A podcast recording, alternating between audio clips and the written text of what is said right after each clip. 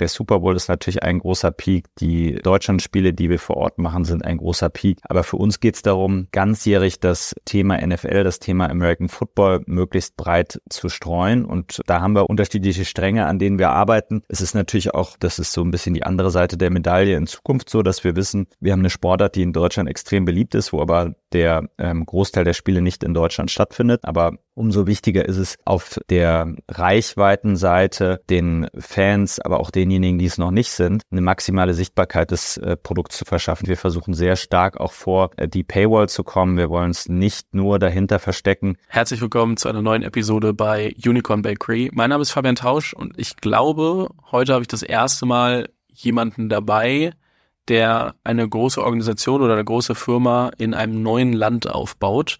Und auf der einen Seite aus gegebenem Anlass, denn Sonntag ist Super Bowl, äh, wenn ihr die Folge hört.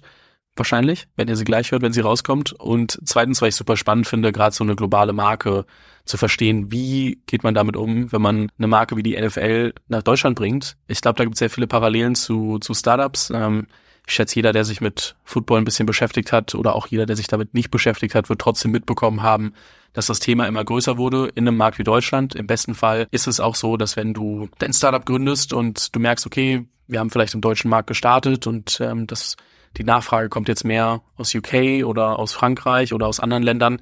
Das ist ja dann auch der erste Indikator, dass du sagst, ich möchte einen neuen Markt aufbauen. Und die Frage ist, wie gehe ich davor? Wie starte ich mit der ersten Person? Was kommt danach? Und äh, deswegen ist mein heutiger Gast äh, Alexander Steinfort, äh, jetzt Deutschland beziehungsweise ich glaube Dach verantwortlich für, für die NFL.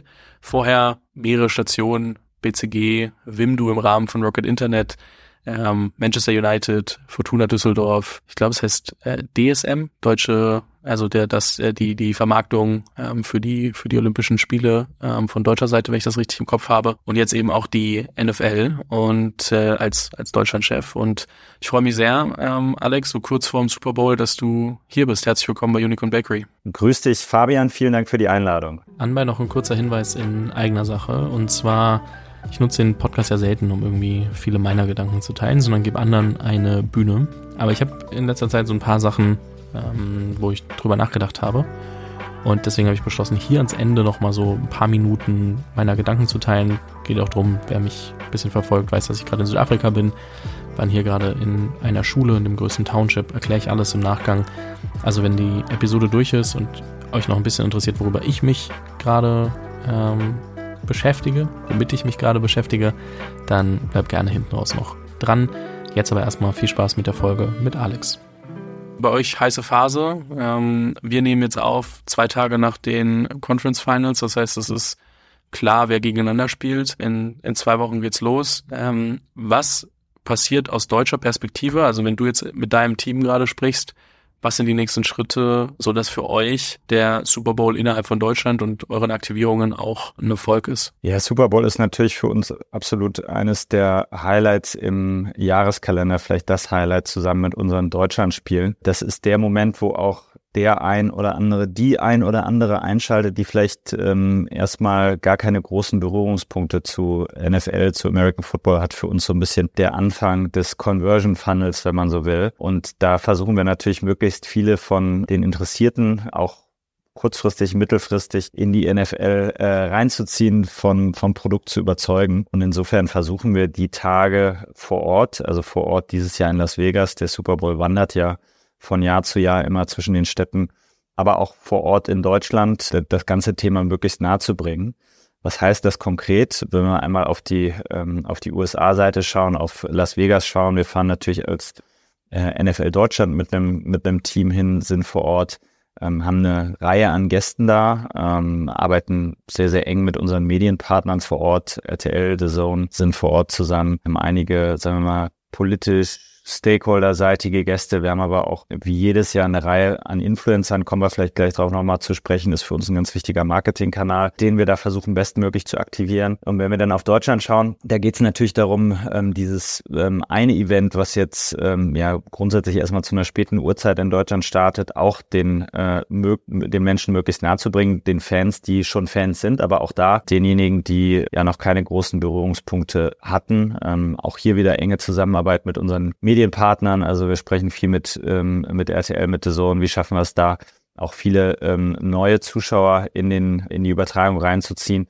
aber auch ähm, eventseitig, auch wenn man so will, ein Marketingkanal ganz wichtig für uns, wo wir eben schauen, wie äh, schafft man dieses Community-Feeling, wie kriegt man Leute zusammen. Wir haben eine große Watch-Party dieses Jahr in Berlin, ähm, wo wir so ein bisschen versuchen, dieses Super Bowl-Feeling aus ähm, bestes äh, Sport-Entertainment aber auch ähm, Cultural Marketing, Musik zusammenzubringen. Wir werden einige Musikacts haben, DJ, ähm, Live-Performance. Genau, das sind so die Themen, die uns jetzt äh, so kurzfristig vom Super Bowl am meisten beschäftigen. Du hast gerade gesagt, ähm, Super Bowl ist natürlich so das Top-of-the-Funnel-Event passiert aber nur einmal im Jahr. Was mich interessiert, also ich glaube, äh, man muss einmal kurz dazu sagen, ich habe mir ähm, einige Sachen vorher angehört, äh, um so ein Verständnis dafür zu bekommen, woran ihr eigentlich arbeitet. Und das ist natürlich irgendwie den deutschen Markt weiter auszubauen. Und da gibt es sowohl irgendwie Einschaltquoten als auch Fanwachstum auf den verschiedenen Kanälen, als auch Merchandise-Sales, Ticket-Sales natürlich, weil ihr habt äh, ein bis zwei Events äh, im Jahr. Ich sag mal, je nachdem, äh, ob vielleicht irgendwo anders ein Stadion umgebaut wird, dann gibt es vielleicht auch mal zwei Spiele in, in einem Jahr in Deutschland. Es gibt so mehrere KPIs, nach denen ihr arbeitet. Wie ist das, wenn du so ein Event hast wie den Super Bowl plus, wobei ihr habt es ja jetzt gut verteilt auf zweimal, weil du ja diese deutsche Phänomen jetzt mit den einzelnen Spielen hier hast. Wenn du aber trotzdem so abhängig bist davon, dass was passiert, wenn du sagst, okay, ich will gerne kontinuierlich trotzdem versuchen, eine Marke zu spielen und Menschen für den Sport zu begeistern, was passiert dazwischen? Also wie, wie denkt man darüber nach und zu sagen, okay, wir wollen gar nicht so abhängig sein von Super Bowl und Spielen in Deutschland, auch wenn das natürlich eine gewisse Strahlkraft hat. Wie versucht ihr über das Jahr hinweg trotzdem eine rele also relevante Marke zu bleiben, ähm, die auch über die Saison hinausgeht. Funding ist und bleibt ein heißes Thema. Genauso bleibt das Marktumfeld extrem schwer einschätzbar. Viele Tech-Unternehmen suchen aktuell eine langfristige Finanzierung, die sich trotzdem auf neue Entwicklungen anpassen lässt. Und genau das bietet Recap. Mit Recap erhält dein Unternehmen eine langfristige Finanzierung. Im ersten Schritt kannst du bis zu 5 Millionen Euro bekommen und diese Finanzierung dann im Laufe der Zeit erhöhen. Die Finanzierung kann dann über einen Zeitraum von bis zu fünf Jahren zurückgezahlt werden. Dabei kannst du auch rückzahlungsfreie Zeiträume einplanen und erhältst somit eine effektive Verlängerung deines Runways. Lerne mehr über die Recap-Finanzierung unter re-cap.com oder über den ersten Link in den Show Notes. Ja, wir wollen natürlich keine relevante Marke bleiben, sondern wir wollen ähm, vor allen Dingen unsere Relevanz noch weiter ähm, ausbauen. Das hat in den letzten Jahren ganz gut ähm, funktioniert. Aber wenn du jetzt mal die Analogie, sag ich mal, zum Startup-Sektor ziehen willst, da geht es darum, ob es im Heimatmarkt ist oder wenn man dann in neue Märkte reingeht, natürlich immer darum oder in den meisten Fällen darum, neue Kunden zu gewinnen. Bei uns ein Stück weit analog dazu, du hast es eben schon angerissen, ähm, steht da im Mittelpunkt, dass wir sagen, wir wollen neue Fans für den Sport und für die Liga begeistern. Das heißt, all das, was wir machen, wichtigste KPI ist tatsächlich zu messen, wie erfolgreich, wie weit verbreitet, wie beliebt ist die NFL. Natürlich gibt es den großen dazu äh, parallel laufenden Monetarisierungsstrang. Ja, brauchen wir nicht verheimlichen. Wir sind eine, auch eine sehr kommerzielle Liga und gucken natürlich da auf die Umsätze, aber wir starten immer ähm, ein Stück weit mit Reichweite, so ein bisschen die Plattformlogik, die die du, die andere natürlich auch gut kennen aus, aus dem äh, Digitalbereich, wo wir sagen, wir müssen erstmal Relevanz und, und Sichtbarkeit äh, maximieren. Und das ist, sage ich mal, das Hauptziel, an dem wir hier alle arbeiten. Und du hast es eben schon gesagt, der Super Bowl ist natürlich ein großer Peak. Die ähm, Deutschlandspiele, die wir vor Ort machen, sind ein großer Peak. Aber für uns geht es darum, ganzjährig das ähm, Thema NFL, das Thema American Football möglichst breit zu streuen. Und ähm, da haben wir unterschiedliche, unterschiedliche Stränge, an denen wir arbeiten. Es ist natürlich auch, das ist so ein bisschen die andere Seite der Medaille in Zukunft so, dass wir wissen, wir haben eine Sportart, die in Deutschland extrem beliebt ist, wo aber der ähm, Großteil der Spiele nicht in Deutschland stattfindet. Es ist super, dass wir die hier haben, aber umso wichtiger ist es auf der Reichweitenseite den Fans, aber auch denjenigen, die es noch nicht sind, eine maximale Sichtbarkeit des äh, Produkts zu verschaffen, haben wir eben schon kurz drüber gesprochen. Deswegen ist es für uns so wichtig, äh, eben da Top-Medienpartner ähm, bei uns an der Seite zu haben. Und unsere Strategie in dem Bereich ist ja auch ein leicht anderer äh, oder eine leicht andere, als man es aus anderen Sportarten kennt. Wir versuchen sehr stark auch vor äh, die Paywall zu kommen. Wir wollen es nicht nur dahinter verstecken. Ja, wir haben auch sehr gute Verbindungen zu The Zone, unserem Pay-TV-Partner. Wir haben auch unser eigenes OTT-Product Product mit dem Game Pass. Ähm, aber für uns, sagen wir mal, ähm, Top of Funnel, Reichweite, Sichtbarkeit, Leute ins Produkt reinziehen, ist vor allen Dingen eine Free-TV-Partnerschaft, wie wir sie mit RTL haben, extrem wichtig. Äh, und da arbeiten wir sehr, sehr intensiv auch das ganze Jahr über, vor allen Dingen die ganze Saison über, daran, wie ähm, kann man da die Sichtbarkeit maximieren. Wir sind jetzt das erste Mal auch mit der neuen Partnerschaft sehr stark im Kinderbereich vertreten. Also Super RTL Togo gibt es ein eigenes Format, NTV im Newsbereich, ein eigenes RTL ähm, NFL Radio im Audiobereich plus Streaming etc., also viele Dokus, die jetzt auch auf RTL Plus rausgekommen, das heißt maximale ähm, Reichweite, das ist der Medienbereich. Dann weiterer großer Strang für uns das Thema ähm, Events. Wir wollen einfach ähm, Berührungspunkte, wir wollen Touchpoints schaffen zwischen Sportbegeisterten in Deutschland und der NFL. Das heißt für uns als Liga, dass wir in vielen, vielen Städten deutschlandweit ähm, unterwegs sind, das Jahr über und Events organisieren, sei es jetzt so eine Super Bowl Watch Party zum Kickoff. Wir haben hier auf dem Weihnachtsmarkt Sachen gemacht. Wir waren bei, beim Karneval, wir haben in Frankfurt viel gemacht. Das machen wir als Liga, das machen wir aber auch mit den Teams, die in Deutschland Marketingrechte haben äh, und hier besonders aktiv sind. Und vielleicht noch einen weiteren großen Strang, äh, ohne dazu sehr in all die Details zu gehen, nennen, ist für uns, dass wir sagen, wenn wir über American Football als Produkt nachdenken und häufig, zumindest von außen, wird es ja fast so ein bisschen deckungsgleich, ist nicht ganz fair, aber wird ja häufig ganz deckungsgleich mit der NFL verwendet. Aber wenn wir über ähm, American Football nachdenken, dann geht es für uns auch darum ähm, zu sagen, wir müssen mehr Leute ins Spielen bekommen. Warum? Weil wir wissen, dass wir den Wert unseres Produktes, unseres TV-Produktes, unseres Produktes insgesamt steigern, weiter steigen, steigern können, wenn wir es schaffen, perspektivisch ähm, mehr deutsche Gesichter in die NFL zu bekommen. Das heißt, wir setzen an dem semi-professionellen Level an und versuchen da die besten Talente zu identifizieren und die in den Weg zur NFL, ins US College System, in unsere NFL Academy reinzubringen. Aber aber auch letzter Punkt, das Thema Flag Football. Wir investieren ganz stark äh, in deutschlandweites Programm, um Kinder, äh, Jugendliche zum Spielen zu bekommen. Flag Football ist die kontaktlose Variante des American Football ähm, und ähm, versuchen da am Grassroots-Level viel zu machen, um die Kinder dann idealerweise ins Vereinsleben zu überführen. Also schon wirklich sehr viel sowohl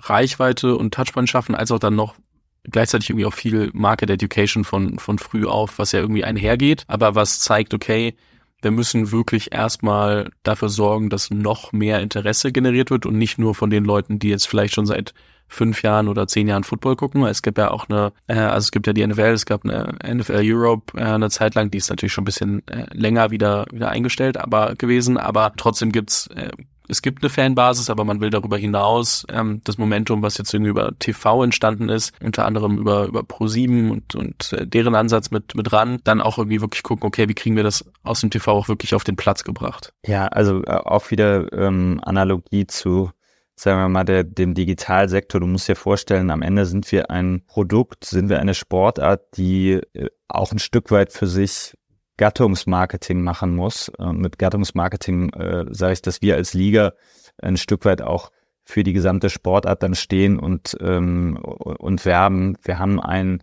in Teilen zumindest erklärungsbedürftiges Produkt in Deutschland. In den USA ist es natürlich komplett anders. Da wächst jeder äh, mit der NFL, mit American Football auf. Aber, äh, aber wir investieren eben viel Zeit, Mühen und Geld ähm, darin auch ähm, die Sportart noch zu erklären. Und ähm, da sind eben diese Hebel, die ich eben genannt habe, extrem wichtig. Jetzt haben wir herausgestellt, was die Ziele sind. Jetzt muss man natürlich sagen, okay, jetzt muss man auch herausfinden, wenn man damit anfängt, weil du warst der erste feste Mitarbeiter in, in Deutschland, jetzt muss man dann auch entscheiden, okay, wie sieht die Taskforce dafür aus?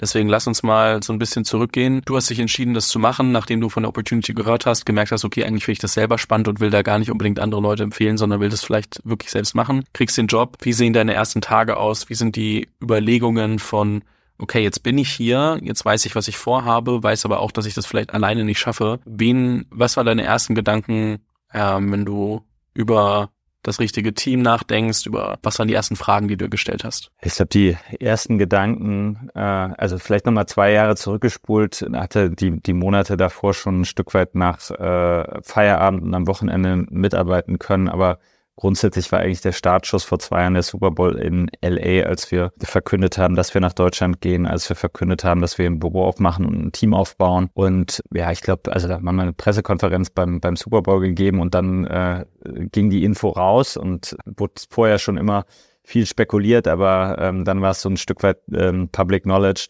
Und ich glaube, der erste Gedanke war, wow, das äh, wird aber jetzt auch ein, ein wilder Ritt und äh, das wird eine, eine, eine große Aufgabe, weil ich glaube, wenn man dann bei so einem, dem größten Event wie im Super Bowl oder auch im, im Herbst davor bei den London Games ist, dann sieht man und versteht auch ein Stück weit erstmal allein die Spiele, was die für einen ähm, Unterschied nochmal zu den Sportveranstaltungen in Größe, in, in, in Scale sind, ähm, die man vielleicht äh, aus, aus Deutschland dann kennt. Und ähm, ja, erste Schritte, ich, das ist, glaube ich, ganz klassisch, ähm, versuchst die Organisation bestmöglich kennenzulernen, versuchst auch ein Stück weit Benchmarking zu machen. Wie sieht's aus in anderen Märkten? Wir haben in London schon ein Büro, ähm, wir sind da auch eng angedockt, arbeiten eng zusammen. Das heißt, machst natürlich erstmal so, versuchst erstmal die, die, die äh, wichtigsten Akteure äh, kennenzulernen und die Themen zu verstehen. Das muss man natürlich auch sagen, nur wenn man das ab und zu mal im Fernsehen geschaut hat heißt das nicht, dass man eine Organisation kennt und dass man Organisationsziele versteht. Und ähm, ja, ansonsten uns du auch mal ein Stück weit mit ähm, Intrapreneurship verglichen. Du hast eine, halt eine riesig große professionelle Organisation, die auf globaler Ebene gerade in den USA agiert, aber du musst halt einen neuen Markt aufbauen und du bist da und das genieße ich auch sehr ein Stück weit auch auf dich ähm, alleine gestellt, beziehungsweise hast eine, ähm, einen, gewissen Grad an Freiheit. Also ja, wir haben natürlich den Rahmen, den uns auch der die Saison liefert, aber am Ende geht es darum, hey, wie schafft ihr in Deutschland, in Österreich, in der Schweiz, das jetzt bestmöglich den Sport, die Sportart ähm, zum Wachsen zu bekommen? Wie schafft, schafft ihr äh, noch mehr Fans dafür zu gewinnen? Und dann geht es natürlich schnell darum, auch zu gucken, okay, was sind die großen Hebel? Ähm, wir haben eben schon über einige gesprochen. Das ähm, ist das Thema Medien natürlich vor allen Dingen. Das sind die Spiele. Das hat uns gerade in äh, 2022, da hatten wir die Medienrechte-Ausschreibung sehr, sehr stark gebunden, zusammen mit unseren Kolleginnen und Kollegen aus dem International Media Team. Aber auch ähm, darüber hinaus dann natürlich die Frage, okay, und wie muss dein Team aussehen? damit du das, was du machen möchtest, was du machen musst, ähm, auch bestmöglich abbilden äh, kannst. Und ähm, ich habe immer, zumindest für meinen Teil, ganz gute Erfahrungen damit gemacht, dass man gerade am Anfang sehr, sehr viel Zeit darauf investiert, die, ähm, die besten Kandidatinnen, Kandidaten zu identifizieren, zu finden, die ähm, dafür geeignet sind, dann so einen Weg mit einem zusammenzugehen. Weil gerade wenn man klein ist am Anfang, wenn man noch dynamischer ist, dann braucht es ja einfach die, das bestmögliche Setup und dann kann man sich mit, versucht man idealerweise sich mit vielen Dingen dann nicht rumschlagen zu müssen, die es vielleicht, äh, die vielleicht äh, manchmal damit einhergehen, dass man jetzt doch ähm, das zusätzliche Interview nicht geführt hat und doch, ähm, sagen wir, nur aufgrund von von Lebenslauf entschieden hat. Und da sind, sind wir, bin ich sehr happy, dass wir hier wirklich eine, ein super Team zusammen haben jetzt mittlerweile. Wer waren so die ersten, äh, oder was heißt nicht wer, sondern was waren die ersten drei, vier Positionen, die ihr besetzt habt? Ähm, tatsächlich die erste ähm, Rolle, die da dazugekommen ist, war ähm, eine eher generalistische, ähm, jemand, der für uns das ähm, Strategie- und Projektmanagement leitet, weil gerade in so einer Anfangsphase du äh, ne, auch wahrscheinlich bekannt dann aus, ähm, aus dem Startup-Umfeld, du eine riesige Bandbreite an unterschiedlichen Themen ähm, hast, die schnell gemanagt werden müssen, die sehr stark parallel ähm, Strategie, aber auch Execution mit sich bringen und du eigentlich den oder die beste Allrounderin äh, in dem Bereich brauchst. Da, da haben wir jemand sehr, sehr Gutes äh, an Bord geholt. Und ähm, was klar ist, diese Ausdifferenzierung und die noch äh, spezifischeren Profile, die kannst du dann eben entlang des Weges mit reinbringen. Ja, also etwas, was wir jetzt im letzten Jahr dazu gewonnen haben, wie jemand, der sich spezifisch dann nochmal zum Beispiel um Influencer-Marketing äh, und Events kümmert. Ähm, das wäre im ersten Schritt gar nicht ähm, der, der Fokus A plus gewesen, sondern ja, erstmal in die Breite, dann kriegst du irgendwann PR ist für uns total wichtig, Finance natürlich einfach so eine so eine Brot- und Butterrolle, die wir brauchen und ähm, das sind die ersten Rollen gewesen. Okay, spannend, das einmal zu verstehen. Ich glaube gerade generalistisch bei euch halt auch, weil ihr wahrscheinlich auch unendliche Optionen habt, nicht nur viele Themen, die man äh, bespielen muss, wenn man irgendwie ein neues Land los, da losrennt, sondern auch, weil man so viele Themen bespielen kann, dass man auch überlegen muss, okay, was davon wollen wir überhaupt gerade machen, wie priorisieren wir? Und ich glaube, die Entscheidungen sind schon irgendwie die, die man recht früh treffen muss, um sich nicht zu verlieren. Ja, also 100 Prozent. Am, ähm, am Ende ist es so, wir haben natürlich auch jetzt, ähm, also es ist jetzt nicht so, dass wir hier ein, äh, einen Scheck geschrieben bekommen mit äh, beliebig vielen Nullen hinten dran und gesagt wird, macht mal, was ihr wollt, sondern wir müssen natürlich auch mit guten Ideen darum, darum kämpfen, dass wir das Budget bekommen, um Dinge dann hier zu realisieren. Aber am Ende ist es so, es, es braucht schon und deswegen macht es, glaube ich, auch Sinn, in diese marktspezifische, äh, spezifischen Ansatz reinzugehen. Es braucht schon ein gutes Verständnis für, für die Spezifikation, für die Besonderheiten eines Marktes. Das gilt für uns wahrscheinlich genau für, wie für jedes Startup, jedes Unternehmen, was äh, international geht, um nochmal die nächste ähm, Wachstumsstufe angehen zu können, weil das eine ist etwas komplett zentralistisch zu verwalten und zu sagen, okay, ich sitze jetzt zum Beispiel in unserem Fall in den USA und ähm, habe die Vorstellung, Deutschland ist so und so und dann habe ich vielleicht noch zwei Agenturen vor Ort, die, die mich unterstützen.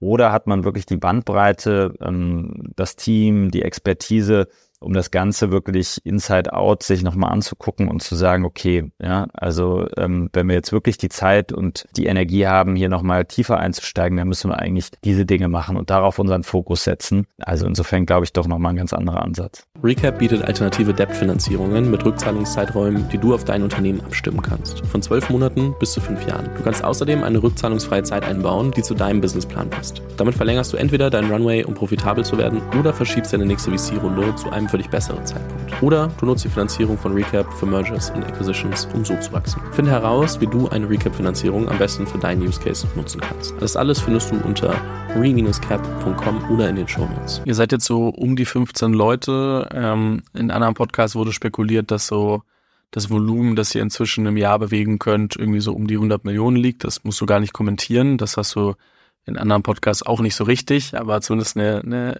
Tendenz gegeben, dass es gar nicht so falsch sein kann. Also es ist ja innerhalb von zwei Jahren unfassbar schnell gewachsen auch und da ist natürlich ein gewisses Momentum, was der Markt schon mitgebracht hat, ähm, auch äh, und also der Markt, aber auch natürlich die Marke und, und, und die Organisation schon, schon dabei. Was würdest du sagen, was ist vielleicht also einfach gewesen? Also ich stelle mir zum Beispiel vor, dass wenn die NFL sagt, okay, wir kommen nach Deutschland, wir machen was, dass das Sponsoreninteresse wahrscheinlich ziemlich groß ist. Ob das dann in genau dem Maße groß und relevant ist, wie man sagt, okay, das sind die Budgets, die wir gerne bräuchten von, von den größten Sponsoren, weiß ich nicht. Aber ich stelle mir zumindest vor, dass erstmal so viel Aufmerksamkeit drauf liegt, dass das okay ist vom, dass du nicht jetzt die ganze Zeit Klinken putzen musst, um zu gucken, äh, finden wir überhaupt Sponsoren, äh, wie wenn du jetzt irgendwie komplett neu wärst, wärst eine neue Sportart, ähm, das, oder wärst in einem Land, wo das, wo das Thema noch keine, keine große Relevanz hat. Ähm, und gleichzeitig stelle ich mir vor, dass halt dann parallel aber die Frage ist, okay, jetzt haben wir die Möglichkeit, relativ schnell in einem, in einem Land Fuß zu fassen und dann eine Organisation drumherum zu bauen. Aber wir müssen halt eben auch gucken, was davon können wir operationsseitig abbilden. Ähm, und dass das ein sehr schmaler Grad ist zwischen eben den Möglichkeiten und, und den Chancen. Was würdest du sagen, waren die letzten zwei Jahre so die, die größten Herausforderungen zwischen diesem schnellen Wachstum, das ja da ist, und den den ganzen Möglichkeiten zu, zu balancieren. Wie, also in der Tat ist es so, dass wenn wir über äh, Startvorteile und ähm, Voraussetzungen sprechen, dann ist es so, dass wir natürlich den Vorteil haben, wir sind eine globale Marke, das NFL Shield hat jeder schon mal gesehen. Super Bowl hat selbst äh, derjenige, diejenige schon mal von gehört, die überhaupt keine Ahnung von äh, American Football hat. Also ne, man, man, ähm, was das Thema grundsätzliche Awareness, grundsätzliche Bekanntheit anbelangt, da ähm, haben wir natürlich einen super Startpunkt. Aber so ein bisschen in die Richtung gehen, was du gerade auch angerissen hast, die extreme Herausforderung ist dann natürlich tatsächlich zu priorisieren und zu fokussieren. Also sich wirklich die Frage zu stellen, was sind jetzt die Dinge, die uns ähm, weiterhelfen und die auch einen messbaren Impact haben. Ne? Man kann immer schöne Marketinggeschichten machen, man kann sehr stark auf Brand gehen und kann die Aktivierung machen und ähm, jene Aktivierung und vielleicht kriegt man dafür mal einen Zeitungsartikel, aber am Ende wissen wir ja auch, dass wir auch über messbare KPIs sprechen, dass wir darüber sprechen, ähm, wie schaffen wir es tatsächlich dann ähm, mehr äh, Menschen für den Sport zu begeistern und da dann wirklich ähm, zum einen zu priorisieren, zum anderen aber auch ein Stück weit auf der kreativen und strategischen Seite Konzepte zu entwickeln, die eben genau darauf einzahlen und am Ende nicht nur ja mal eine schöne Marketinggeschichte gewesen sind. Das ähm, glaube ich ist dann in so einer Konstellation die ähm, zumindest für uns größte Herausforderung. Ich will noch mal einen Schritt zurückgehen. Und zwar die Frage, die sich wahrscheinlich trotzdem viele Gründer und Gründerinnen stellen, die hier gerade zuhören und sagen, okay, wir wollen jetzt demnächst expandieren, ist natürlich die Frage, was macht dann jemanden aus, ähm, dem ich mein, meine Expansion äh, anvertraue? Anders gefragt, warum warst du der Richtige für den Job, den du jetzt hast? Ich glaube, ich habe so ganz kurz deinen Background angerissen, aber was würdest du sagen, welche Qualitäten ähm, hast du mitgebracht, die dafür gesorgt haben, dass so eine Organisation wie die NFL sagt, okay, Alex, geben wir das Deutschlandgeschäft in die Hand, let's go. Ich schätze, du warst nicht der einzige Bewerber. Das kann gut sein, ja, aber ich, ich würde es tatsächlich wieder ein Stück weit umdrehen und es von mir lösen und sagen, was, was glaube ich, sind grundsätzlich wichtige ähm, Faktoren, ne? vielleicht dann auch für, für, für deine Zuhörerschaft. Also ich glaube, wenn du darüber nachdenkst, okay, wir haben ein etabliertes oder wachsendes ähm, Business und wir, schauen uns neue, neue Märkte an. Ähm, also A, glaube ich, unabdingbar, dass natürlich jemand ist, der ähm, in, dem, in dem Markt verwurzelt ist, den Markt gut kennt. Ähm, das ist, glaube ich, aber ähm, relativ ähm, banal dann ähm, mit Sicherheit, dass es gewisse Überschneidungen mit dem Bereich vorher schon gab, sei es, dass, ähm, dass man das Produkt kennt, dass man ähm, in der Branche unterwegs war. Je nach ähm, genauem Setup natürlich ein, ein gutes Netzwerk, ähm, wichtig bei uns vielleicht sogar noch ein Stück weit wichtiger, weil wir ähm, sehr, sehr eng auch auf der politischen Ebene vernetzt sind, unterwegs sind. Aber vor allen Dingen, und aus meiner Sicht steht das ähm, über allem, jemanden zu haben, der einfach vom Typ her und auch von, von, von, der, von der Leidenschaft, vom Interesse her Lust hat anzupacken und ähm, ja, am Anfang natürlich auch viele, viele Stunden zu kloppen, aber ähm, davon losgelöst einfach, ja, so ein, im, im gewissen Grade auch ein unternehmerischer ähm, Geist ist, der versteht, okay, das, das, das ist jetzt etwas, was mir nicht jemand zu 100 Prozent vorgeben kann, sondern ich muss eigentlich selber einen Großteil der Strecke gehen und ähm, eher in die andere Richtung ja Impulse setzen, weil ähm, sagen wir, wenn du ein Startup bist und du sagst, du gehst jetzt in ein neues Land, dann ist ja aus meiner Sicht auch die berechtigte Erwartung, dass ähm, da jemand an der Seite ist, der sagt, hey, pass mal auf, ich verstehe, ich berichte an dich, aber trotzdem in, in vielen Dingen äh, ne, versuche ich dir auch die Insights zu geben, damit du überhaupt erst die richtige Entscheidung treffen kannst.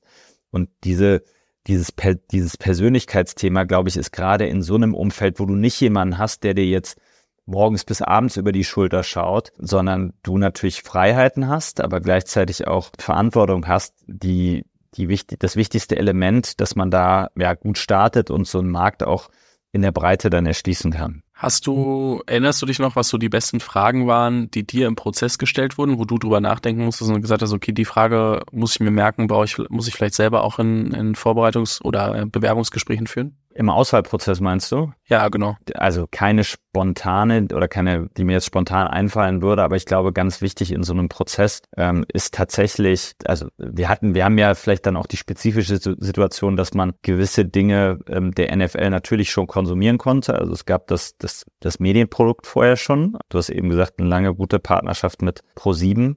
Ähm, ich glaube aber in so einem Prozess ähm, auch ganz bewusst jemanden zu challengen und zu sagen, okay, das ist der Status quo, aber wie sieht eigentlich deine Strategie dafür aus? Ich finde es immer extrem hilfreich, wenn man gerade für die Rollen, die dann auch Teamverantwortlichkeit hat, immer den kleinen äh, Zwischenschritt macht und das Ganze nochmal über eine Case Study auch versucht, gemeinsam ähm, zu erarbeiten, beziehungsweise ähm, dem Kandidaten, der Kandidatin die Möglichkeit gibt, das zu erarbeiten. Weil ich glaube, in so einem Format hat man einfach nochmal viel mehr die Möglichkeit, in die Tiefe zu gehen und zu sagen, okay, das ist schön, dass wir uns jetzt zweimal per Videocall unterhalten haben.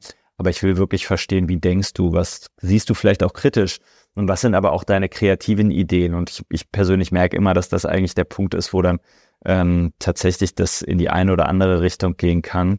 Und deswegen finde ich das persönlich immer extrem hilfreich und ähm, muss auch sagen, wenn ich in der anderen Rolle bin, etwas, was mir auch total hilft, um, um mich darauf vorzubereiten. Jetzt haben wir natürlich immer das äh, eine Thema, du kannst jemanden fürs Team hiren und sagen, okay, wir, wir wachsen und äh, viele Startups sind in der Vergangenheit sehr schnell gewachsen und äh, haben das vielleicht auch zum Teil bereut. Ähm, ihr seid jetzt inzwischen um die 15 Leute, da von zwei Jahren. Ähm, wir haben auch schon über eine grobe Umsatzregion gesprochen, dementsprechend schon ähm, schnell gewachsen. Jetzt immer die Frage in so einem Moment, welche Funktionen muss ich wirklich intern besetzen und welche kann ich vielleicht mir extern äh, dazu holen, ob über äh, Freelancer, ob über Agenturen, äh, mit wem arbeite ich zusammen? Wie evaluierst du das? Weil ich glaube, dass das ja schon auch viel ausmacht vom, vom Setup her und zu überlegen, was ist der Kern unseres Teams, welche Qualitäten wollen wir wirklich äh, abbilden versus was sind Dinge, die wir vielleicht mit Partnern auch lösen können? Ja, also äh, ist eine hervorragende Frage und ich glaube eine, die auch viel zu selten gestellt wird, weil am Ende bin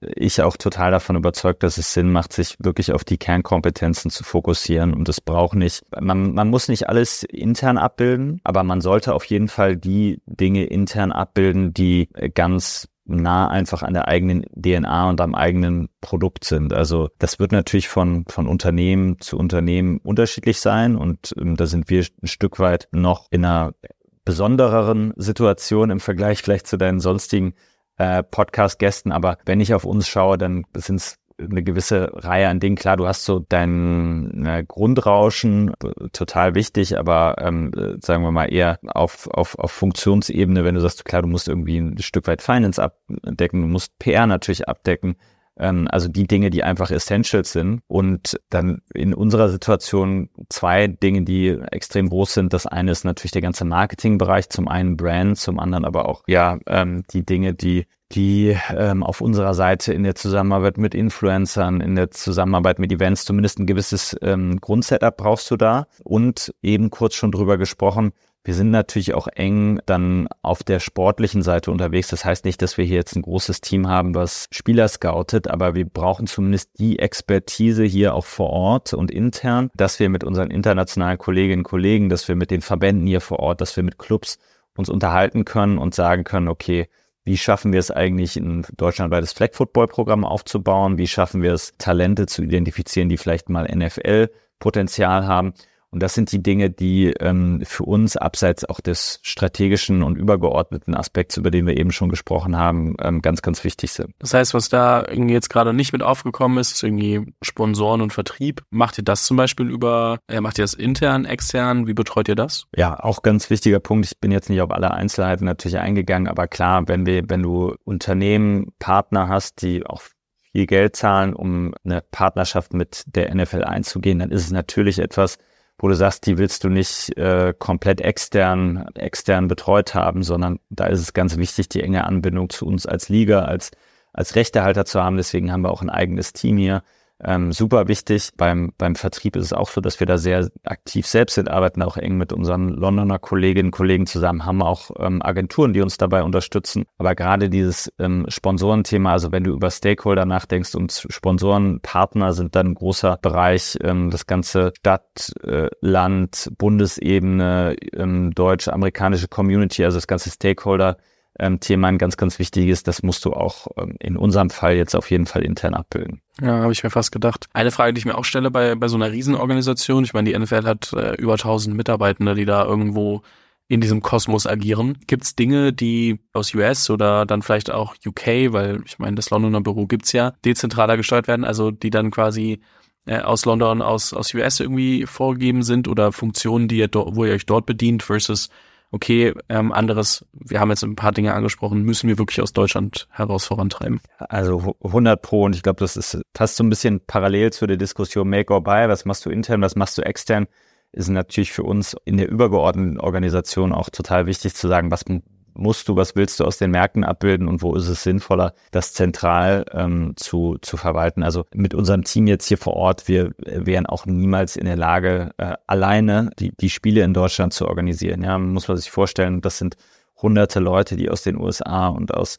UK da unterstützen und, und mitarbeiten nur um ein oder zwei Aspekte mal ähm, rauszupicken, ähm, wenn wir ähm, zum Beispiel über das Thema Pitch Surface, also ne, was für was für ein Rasen haben wir im Stadion liegen. Ähm, da gibt's ja ein, ein, großes Team in den USA, was sich nur um dieses Thema kümmert. Ist der Rasen, hat er die Qualität, um äh, ein NFL-Spiel mit 53 Spielern, die im Durchschnitt 120 Kilo wiegen, ähm, zu bewerkstelligen? Und ähm, das sind das sind Teams, die Wochen und Monate schon im Vorlauf mit unseren Stadien hier zusammenarbeiten und identifizieren. Ist das der richtige, der richtige Untergrund? Wo kommt der her? Wie kriegen wir den ins Stadion? Wann wird der verlegt? Etc. Also, ne, es macht gar keinen Sinn, das für uns in Deutschland zu haben, weil ähm, bei ein oder zwei Spielen ähm, wären die einen Großteil des Jahres dann äh, äh, doch äh, beschäftigungslos. Deswegen machen wir das ganz stark aus den, aus den USA heraus.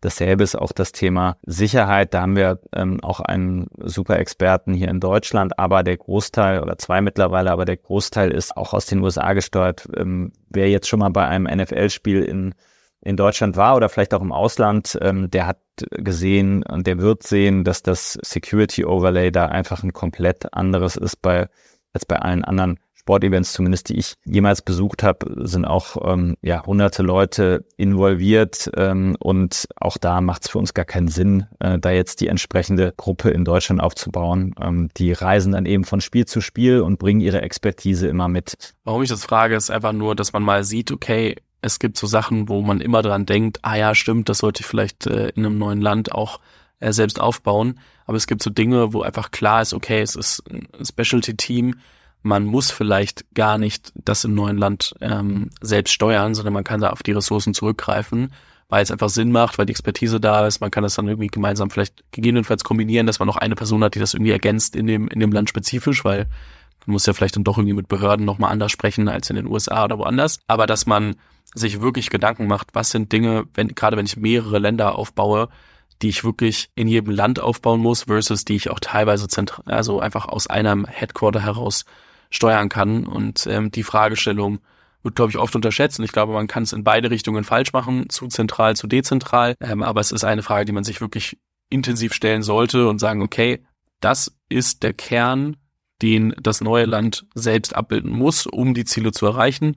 Und das ist das, wie wir als Headquarter oder als Hub ähm, unterstützen können, sodass die diese Ziele erreichen können, ohne irgendwie unnötig groß zu werden, weil es wäre jetzt auch komisch, wenn du auf einmal schon 100 Leute unter dir hättest und äh, all das irgendwie selbst hättest managen müssen, obwohl die ganzen Qualitäten und, und Erfahrungswerte schon da sind. Ja, also 100 Prozent, das gilt für uns, das gilt wahrscheinlich dann auch äh, für, für die meisten äh, Startups, mit denen du ansonsten eng im Austausch sind, äh, bist. Ähm, also es, es wäre für uns gar keine Option. Also es hätte gesamtorganisatorisch keinen Sinn gemacht, es wäre für uns aber auch gar keine Organ äh, ähm, Option gewesen, äh, einen solchen Weg einzuschlagen, weil ähm, wir hätten auch niemals die Möglichkeit gehabt, in einer solchen Kürze wenn wir jetzt nur mal auf das Spiel fokussieren, so ein großes Event in Deutschland stattfinden zu lassen. Also wir haben es ja im, im Februar, habe ich eben gesagt, vor zwei Jahren äh, verkündet beim Super Bowl und äh, im November hat das Spiel dann in der Allianz Arena stattgefunden. Das sind realistisch dann weniger als, als neun Monate, also na, acht Monate eigentlich gewesen, bis alles fertig sein musste. Und normalerweise brauchen wir anderthalb Jahre äh, zur Vorbereitung für, ähm, für ein neues Stadion.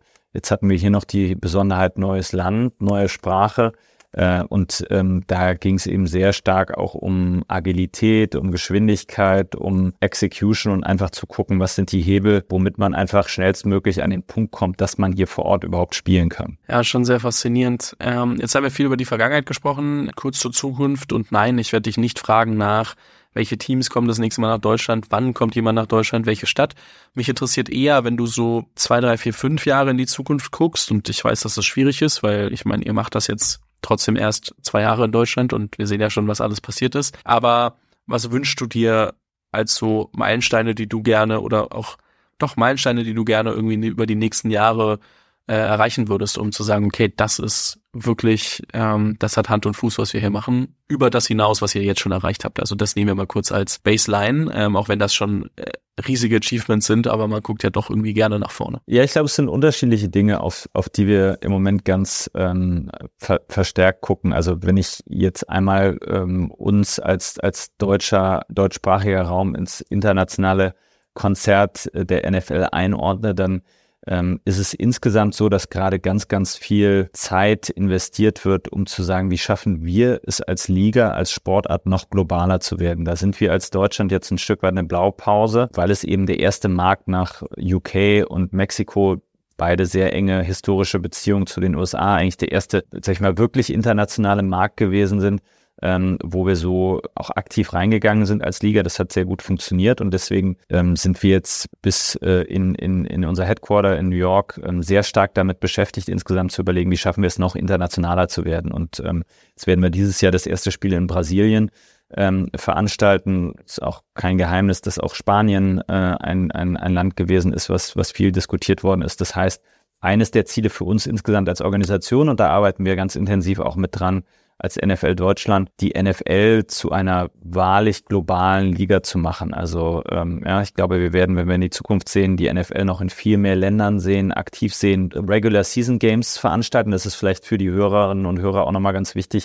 wenn wir international spielen, dann ist es kein Saisonvorbereitungsspiel, kein Freundschaftsspiel, sondern eines von derzeit nur 17 Saisonspielen. Das heißt sehr, sehr hoher ähm, Wert eines, eines jeweiligen Events. Ähm, das heißt, das Thema Internationalisierung vorantreiben, ähm, neue Länder, neue Märkte. Für uns aus Deutschland heraus, da wollen wir natürlich, ohne dass wir jetzt hier groß ähm, dann immer an Zahlen kommunizieren, wo wir sagen, okay, das und das ist, ist die konkrete Fanzahl, die wir erreichen wollen, aber wir wollen natürlich den Weg voranschreiten und wollen ähm, immer mehr Leute für für die NFL begeistern. Das äh, für uns immer schön zu sehen, dann in dem eben schon angesprochenen Fan-Tracking, in ähm, unseren zu, zu, ähm, Zuschauerzahlen, ähm, gerade im Free-TV-Bereich, großen Sprung diesen, dieses Jahr machen können. Und das, das ist so ein, so ein Stück weit ein, ein Gradmesser, da wollen wir weiter in die Richtung gehen. Aber auch das, das Thema Spielentwicklung, ja, ähm, haben wir auch eben schon kurz angerissen.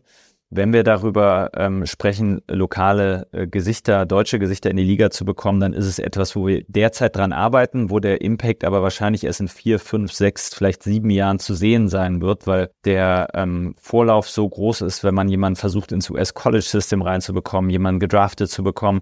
Ähm, aber da bin ich relativ optimistisch, äh, aber setzt uns das natürlich auch als, äh, als Ziel, dass wir sagen, ja, wenn wir in fünf Jahren, ich glaube, den Zeitpunkt hast du eben gesagt, den Horizont, da wollen wir einfach ähm, noch mehr deutsche Spieler in der Liga sehen und ähm, sind fest überzeugt davon, dass uns das dann auch weiterhilft, die Sportart hier noch zum Wachsen zu bringen. Würdest du sagen, fünf Jahre ist dafür ein realistischer Horizont, um das schon so weit hinzubekommen? Es fühlt sich, also ja, also es wird jedes Jahr gedraftet, aber es fühlt sich so an, als ob der Weg länger wäre bis dahin. Also der Weg ist, äh, es kommt darauf an, wo du ansetzt. Ne? Wenn du jetzt sagst, du schaust auf die Kinder, die wir im Flag Football Programm haben, da ist auch gar nicht unser primäres Ziel, die jetzt in die NFL zu bekommen. Den wollen wir die wollen wir in Bewegung bringen, die wollen wir, Flag Football ist jetzt auch olympisch, das war für uns auch ein großes strategisches Ziel, da haben wir mit dem Weltverband zusammengearbeitet. Aber äh, wenn wir da ansetzen, dann ist natürlich der, der Weg ein deutlich längerer, aber wir wenn wir jetzt auf die auf die Kids gucken, die wir jetzt zum Beispiel schon ins aus Deutschland ins ähm, oder mitgeholfen haben, die ins ähm, US College System reinzubekommen, dann kannst du sagen, okay, da sind die äh, vier Jahre im Durchschnitt. Da könnte es sein, dass der ein oder andere in fünf Jahren ähm, den, den Schritt schafft. Ähm, am Ende ist aber natürlich auch ein,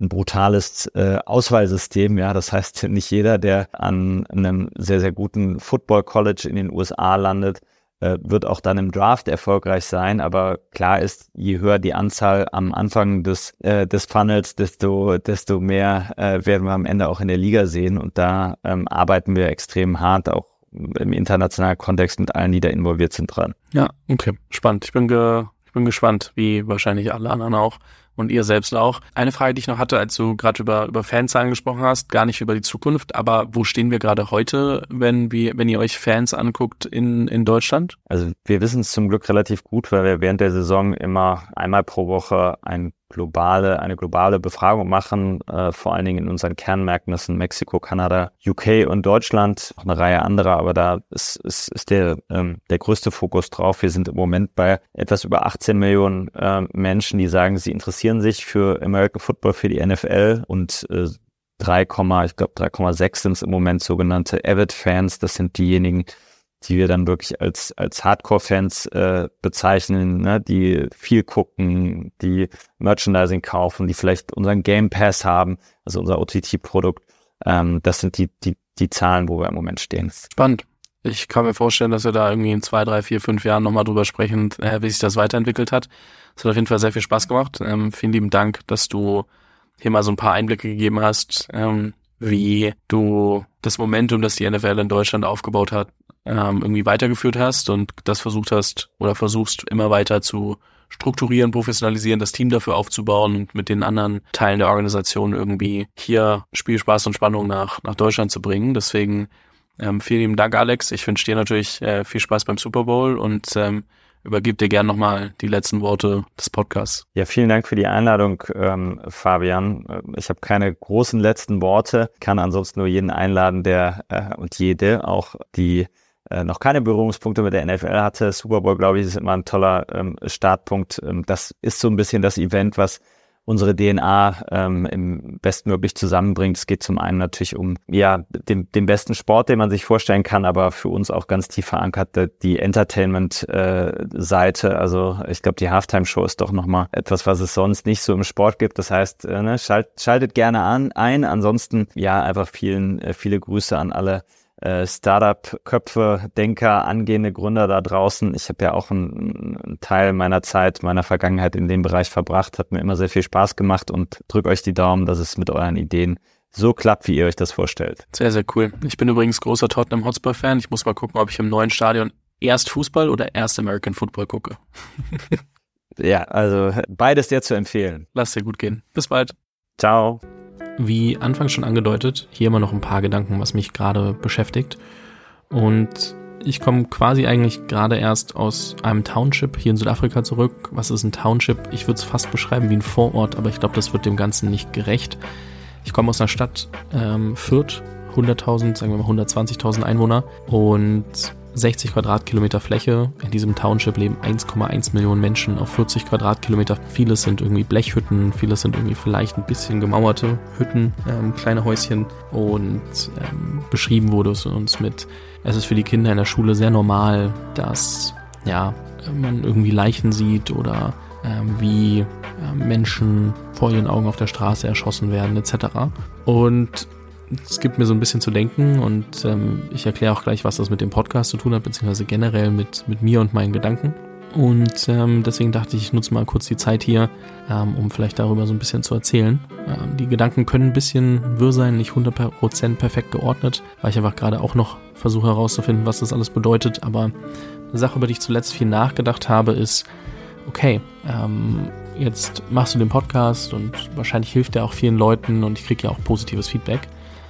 Und jetzt die Frage, irgendwie immer mehr Leute kommen zu mir, mach doch einen Fonds, mach doch ein eigenes Startup und dies und das. Oder es gibt Menschen, die mir anbieten, ähm, beratend in ihrer Firma dabei zu sein, was ich super beeindruckend finde, weil ich ja irgendwie doch nur ein dahergelaufener Typ bin, der Podcast macht. Und ich stelle mir immer die Frage, wofür eigentlich? Und ich habe keine perfekte finale Antwort, aber ich merke halt für mich, so dieses reine Hardcore-Turbokapitalistische ist es vielleicht nicht. Jetzt bin ich natürlich nicht Antikapitalist und ähm, spreche die ganze Zeit mit Unternehmern und denke mir, nee, was für Idioten, sondern ich mag das Kapitalistische. Habe mir aber schon immer Gedanken gemacht, wie kriegt man das vielleicht mit einem sozialen Punkt vereint. Ich habe vor Jahren mal sowas gemacht, ähm, wie ein Vision Board, kennen vielleicht einige. Und ich habe das wirklich gemacht, bevor es diesen Podcast gab. Und es gab so ein paar materialistische Dinge, die waren so außenrum. Und in der Mitte gab es so zwei Bestandteile. Der eine ist Familie und der andere war so Charity, weil ich mir immer gesagt habe, okay, alles Materialistische, ich muss das nicht besitzen. Es reicht ja, wenn ich mir einen schönen Wagen ausleihen kann, ähm, wenn ich ihn für ein Wochenende fahren möchte. Vielleicht will ich auch irgendwann einen besitzen, aber ich muss nicht. Das definiert jetzt nicht, wie glücklich ich in meinem Leben bin. Aber diese anderen Punkte waren so, okay, ähm, all das Netzwerk, was ich aufbaue, all das, was ich mache, vielleicht kann man damit was Gutes tun. Und es gibt so kleinere Sachen, die ich immer wieder nebenher gemacht habe, die muss ich jetzt gar nicht ausrollen, darum geht es mir gar nicht, ich will hier keine Bestätigung haben, sondern ich will meine Gedanken teilen. Und was dann passiert ist, ist, dass ich natürlich überlegt habe, okay, ich bin aktuell in der Situation, der Podcast funktioniert, ähm, es gibt Werbepartner, es gibt Dinge, die drumherum passieren, auch wenn ich nicht alles davon teile, könnte ich mal wieder öfter machen, vielleicht auch in dem Format wie jetzt, dann hinten dran einfach mal ein bisschen Einblicke zu geben. Und das funktioniert und ich habe ein angenehmes Leben gerade, wo ich überlegen kann, was möchte ich jetzt eigentlich machen. Ich habe ein bisschen finanzielle Sicherheit, zumindest für ein paar Monate, dass man merkt, okay, das Einzige, was mich gerade nicht antreibt, ist beispielsweise 100.000 Euro mehr auf dem Konto zu haben, eine Million mehr auf dem Konto zu haben. Das ist nicht so das einzige Ziel. Es gibt ja Menschen, die dem sehr stark hinterher oder nacheifern, weil sie sagen, das wird mich dann ähm, erlösen und ich kann andere Dinge tun. Ich bin gerade an einem Punkt, wo ich sage, hey, das würde gar nicht so viel verändern, wenn ich das hätte. Also wie kann ich vielleicht jetzt schon ein paar Punkte integrieren, ähm, dass ich das, was ich mache, für noch mehr Impact nutze. Und eine der Sachen ist wahrscheinlich auch darauf aufmerksam zu machen, wenn mir irgendwas auffällt, wie dass wir heute in der Schule in Khayelitsha, dem, dem größten Township in Südafrika, nicht Südafrika, Kapstadt waren. Ähm, ich weiß gar nicht, ob es noch ein größeres in Südafrika generell gibt.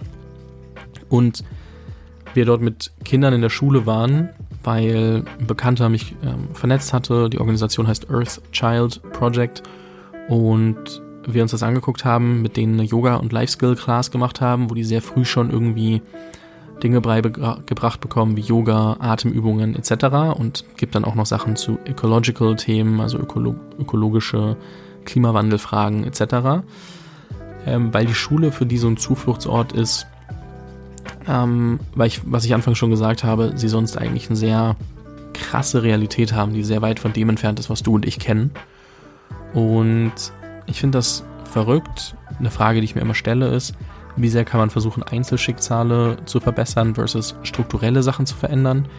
Earthchild gibt es jetzt inzwischen 17 Jahre und die ähm, haben irgendwie viereinhalbtausend Kinder pro Woche über vier Schulen verteilt, die sie ähm, mit Yoga-Classes etc. teachen. Und ich finde es super und ich frage mich immer, wie kann man davon mehr machen. Und wahrscheinlich ist es trotzdem irgendwo klein anzufangen. Und ähm, ich fand das echt so nachhaltig ein bisschen beeindruckend. Ich wollte jetzt nicht der Typ sein, der da jetzt einmal hinfährt und dann, weißt du, so diese, es ist ja ein bisschen immer salopp gesagt, aber so der Europäer, der irgendwie, weißt du, der, der schwarze Kinder streichelt. Das klingt immer so hart, aber ich habe Angst davor, irgendwie dieser Typ zu sein. So einfach nur der Typ zu sein, der sich denkt, so, ja, jetzt war ich da, cool, poste eine Insta-Story oder einen LinkedIn-Beitrag und dann hat sich das wieder. Und ähm, deswegen würde ich da gerne einmal so ein bisschen darauf aufmerksam machen ähm, und, und freue mich, dass du es bis jetzt gerade noch anhörst. Und ähm, wir haben die dann auch gefragt, was man machen kann. Das eine ist natürlich irgendwie drüber reden, ähm, Aufmerksamkeit. Die haben, meinten auch, hey, unterschätzt das nicht, was für eine Wirkung das hat, dass ihr da auch vorbeigekommen seid, dass sich ähm, die Kinder auch irgendwie gesehen fühlen und irgendwie mehr als nur ihr, ihr aktuelles Umfeld kennen. Weil oft, wenn die Kinder nach Hause kommen, sind Alkohol, Drogen, Gewalt im Haushalt oder bei Freunden im, im Haushalt. Irgendwen kennst du immer, wo was passiert. Das ist natürlich schon, schon eine faszinierende Realität und faszinierend jetzt in dem Fall eher negativ. Ja, ich glaube, es versteht sich von selbst. Und gleichzeitig haben sie dann gesagt, okay, wir haben gerade ein Projekt, das uns am Herzen liegt. Wir machen eine äh, GoFundMe-Kampagne für einen Gemüsegarten. Hört sich erstmal an, als wie, okay, mach halt einen Gemüsegarten. Dann habe ich mir das ein bisschen genauer angeguckt. Wir wollen einen Gemüsegarten anlegen in der Schule, der für 1000 Kinder jeden Tag das ähm, ja, Mittagessen auch ähm, ja, mitbringt. Und das wollen sie nicht nur machen, weil es das Essen bringt, so darum geht es gerade gar nicht, sondern vielmehr, weil sie sagen, okay, das bedeutet auch, dass dementsprechend Kinder und Jugendliche wirklich dort arbeiten können und länger von zu Hause weg sind, also mehr in einer guten äh, Umgebung, in einer sicheren Umgebung und dementsprechend vielleicht noch ein paar mehr Chancen auf einen sozialen Aufstieg haben. Und ich habe mich deswegen entschieden und ich werde niemanden dazu überreden wollen, das auch zu tun, aber ich möchte es zumindest mal teilen, einen ähm, signifikanten Teil dessen, was ich irgendwie letztes Jahr vielleicht an Gewinn gemacht habe, ähm, auch zu spenden. Und das einfach für dieses Projekt jetzt in dem Fall zu nehmen, weil ich jetzt da war, weil ich ein paar Leute kennengelernt habe. Ich kenne auch viele, die aus Deutschland heraus äh, Earthchild unterstützen. Und ähm, ich weiß noch nicht, wie aktiv ich das mit denen jetzt irgendwie die nächsten Jahre mache. Ich werde bestimmt nochmal herkommen, mir das nochmal genauer anschauen, auch wenn jemand in Südafrika ist und das jetzt gerade hört und sagt, hey, ich würde es auch gerne nochmal sehen. Ähm, vielleicht kann ich da eine, eine Connection herstellen. Ähm, ansonsten für alle, ähm, ich fand es einfach selber verrückt und wollte die Gedanken mal teilen. Auch, dass ich selber überlege, wie ich das Unternehmerische und Soziales zusammenbringen kann. Und das hier ist vielleicht ein erster Schritt. Und ähm, klar, ja, ich spende jetzt. Wuhu. Ich würde mich natürlich freuen, wenn jemand anderes sagt, hey, ich war auch schon mal da in Südafrika oder ich kenne das, ähm, ich würde das auch unterstützen. Ich pack's in die Show Notes.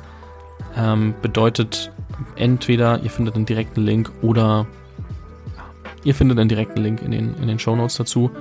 Und genau, ihr müsst das nicht machen, ähm, fühlt euch frei. Ansonsten, wenn ihr irgendwie zu dem Thema Gedanken habt, auch so soziales, unternehmerisches Zusammenbringen etc., schreibt mir gerne, ob auf LinkedIn oder eine E-Mail, fabian.unicornbakery.de oder Instagram, fabian.tausch super happy, da irgendwie die nächsten Wochen mal drüber zu sprechen. Ob in Berlin beim Kaffee, ob irgendwie virtuell, können wir dann entscheiden. Und generell, wer jetzt nicht zu dem Thema irgendwie eine Meinung hat, aber generell irgendwie eine Meinung zu hinten raus mal so fünf bis zehn Minuten nutzen, um so eigene Gedanken zu teilen, pink mich gerne. ist mal ein Experiment. Ähm, ich dachte, ist vielleicht ein guter Anlass. Und mal ein anderes Thema. Gerade wenn wir so noch über Super Bowl gesprochen haben, gerade, aber ja, vielen Dank fürs Zuhören. Ähm, ich wünsche noch einen schönen Tag und freue mich von dir zu hören, wenn du Gedanken hast. Mit Recap erhältst du Finanzierungen, die sich an deine Bedürfnisse anpassen. Ändert sich zum Beispiel etwas an deinem Businessplan, kannst du die Höhe deines Fundings und den Rückzahlungszeitraum entsprechend anpassen. Die Recap-Finanzierung ist außerdem komplett non-dilutive, das heißt, du musst keine Anteile oder Kontrolle über deine Firma abgeben und Recap verlangt auch keine persönlichen Garantien. Ich muss auch sagen, ich habe sehr häufig mit Gründern gesprochen, die meinten, hätte ich mal früher gewusst, wie teuer Equity eigentlich werden kann, dann hätte ich mir zumindest früher Alternativen angeschaut. Deswegen, wenn du mehr über Recap lernen möchtest, dann schau gerne unter re-cap.com vorbei oder klick auf den Link in den Shownotes.